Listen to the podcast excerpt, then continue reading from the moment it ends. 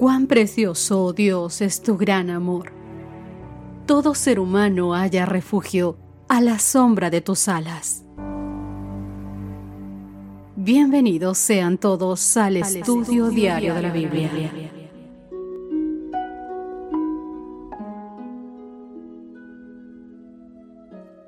Buenos días y bienvenidos sean todos ustedes a nuestro encuentro diario del estudio de la Biblia. Soy Cristina Rosas y es un placer poder contactar nuevamente contigo a través de este audio, donde quiera que nos encontremos. Somos hermanos, tenemos un mismo sentir y vamos hacia un mismo objetivo, el encuentro diario con nuestro Cristo, el tener una comunión diaria con Él. Y hoy nuestro estudio tiene por título Dios es el dueño de todo lunes 2 de enero.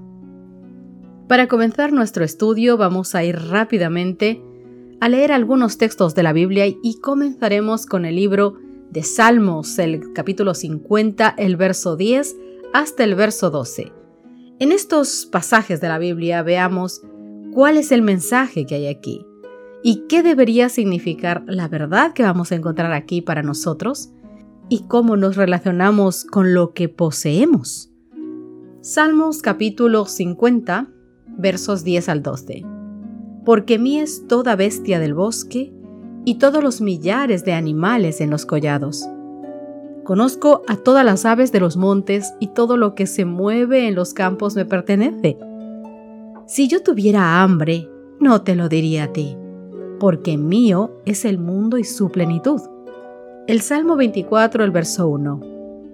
De Jehová es la tierra y su plenitud, el mundo y los que en él habitan.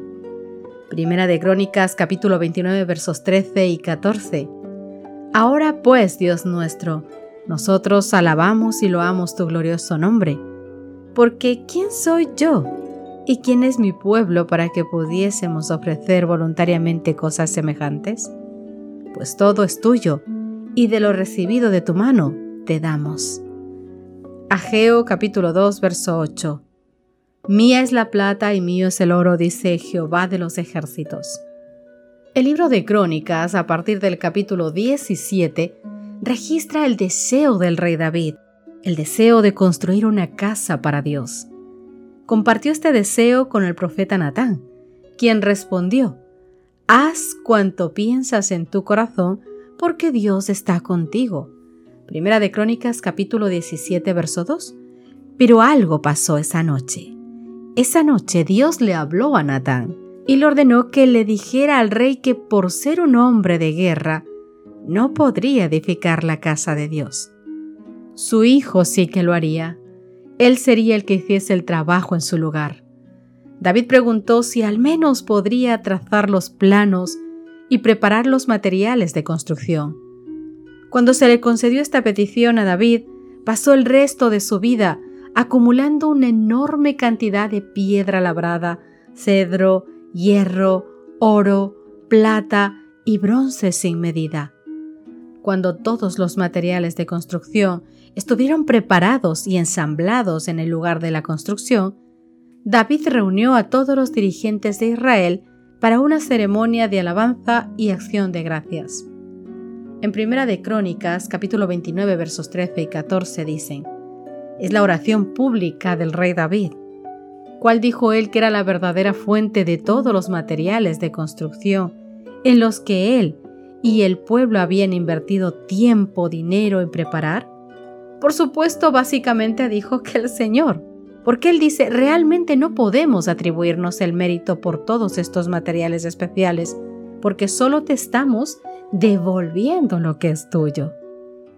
Este tema es importante para todos nosotros, seamos ricos o pobres, pero ojo porque el mensaje va especialmente para los ricos, debido a que Dios hizo todo en el principio, como nos dice algunos textos bíblicos que leeremos a continuación.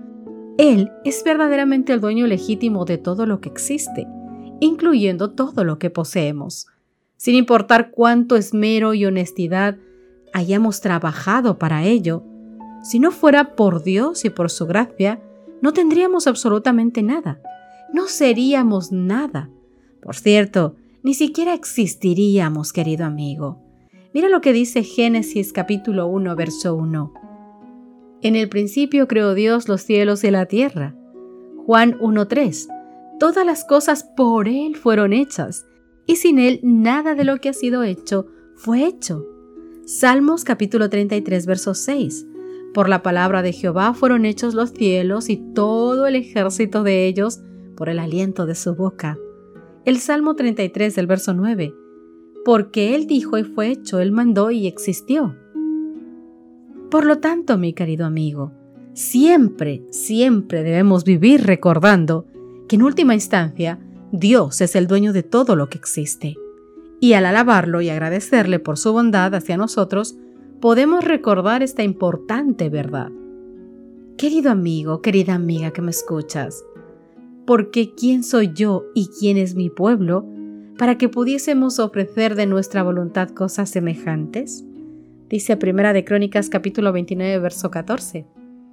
Qué hermosos principios se expresan en estas palabras y cómo reflejan cuál debe ser nuestra actitud hacia Dios y nuestra actitud hacia lo que poseemos. Veréis, Dios nos habla en la naturaleza, es su voz la que oímos al contemplar toda la hermosura y la abundancia del mundo natural. Vemos su gloria en las cosas bellas que su mano ha hecho. Contemplamos sus obras sin ningún velo. Dios nos la ha dado para que mirando las obras de sus manos, aprendamos de Él. Dios nos ha dado todas estas cosas preciosas como una expresión de su amor.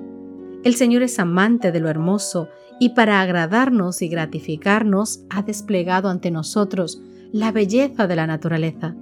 Así como un padre terrenal busca presentar cosas bellas delante de los hijos a quienes él ama.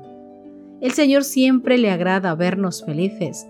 Aunque pecaminosa y con todas sus imperfecciones, el Señor ha prodigado a esta tierra lo útil y lo hermoso.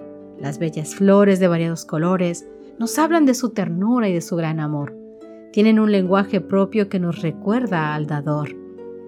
David había sentido hondamente su propia indignidad para reunir el material destinado a la casa de Dios, pero le llenaba de gozo la expresión de lealtad que había en la pronta respuesta de los nobles de su reino. Cuando con corazones solícitos ofrecieron sus tesoros a Jehová y se dedicaron a su servicio, pero solo Dios era el que había impartido esa disposición a su pueblo. Solo Él, y no el hombre, había de ser glorificado era Él quien había provisto al pueblo con riquezas de toda la tierra, y su espíritu les había dado una buena voluntad para traer sus cosas preciosas en beneficio del templo. Todo era del Señor, y si su amor no hubiese movido los corazones del pueblo, los esfuerzos del rey habrían sido en vano, y el templo no se habría construido, no de esa manera. Así que, querido amigo, el estudio de hoy, la lección de hoy nos trae un mensaje importante. Todo lo que el hombre recibe de la bondad de Dios sigue perteneciendo al Señor. Todo lo que Dios ha otorgado en las cosas valiosas y bellas de la tierra ha sido puesto en las manos de los hombres para probarlos, para sondear las profundidades de su amor hacia Él y del aprecio en que tienen sus favores. Ya se trate de tesoros o dones del intelecto, todos han de depositarse como ofrenda voluntaria a los pies de Jesús. Y el dador ha de decir como David, Señor, todo es tuyo, y de lo recibido de tu mano te damos. Así es, mis queridos amigos, todo lo que tenemos, somos y poseemos, lo tenemos porque el Señor le ha agradado dárnoslo. Así que esta es una de las razones por las que tú y yo debemos vivir todos los días de nuestra vida en gratitud con el Señor. Porque lo recibido solo es por gracia porque Él nos ama. ¿Qué te parece si hoy inclinamos nuestros rostros juntos para darle gracias al Señor por todo lo que nos ha llegado a la vida? Incluso por aquellas cosas malas que no nos ha gustado mucho, que quizás nos han incomodado, pero que incluso esas cosas Dios ha usado para ayudarnos a crecer, a obtener otras cosas. Ora conmigo, por favor. Querido Señor que estás en los cielos, Gracias Dios mío por tu bendición, por tus grandes cuidados, porque tus promesas son realidad en nuestras vidas, porque tú no mientes Dios mío, porque tú estás ahí. Hoy, Papá Dios, reclamamos esas promesas para que nuestro corazón siempre esté a tus pies, para que podamos ser hijos agradecidos con todo lo que hemos recibido. Gracias Dios por lo bueno y gracias por lo malo. De todo tú has sabido servirte para que podamos crecer en sabiduría, en amor, en responsabilidad, en gozo para contigo y para con nuestros hermanos. Quédate, oh Señor, en nuestras vidas. Protege a nuestras familias, por favor. Protege a nuestros hijos. Protege el trabajo, Dios mío, que has puesto en nuestras manos. Danos tu bendición, oh Señor. En ti esperamos. Gracias en el nombre de Cristo Jesús. Amén y amén. Que Dios te bendiga, mi querido amigo. Nos encontramos mañana. Gracias por acompañarnos. Te esperamos mañana. Te recordamos que nos encontramos en redes sociales.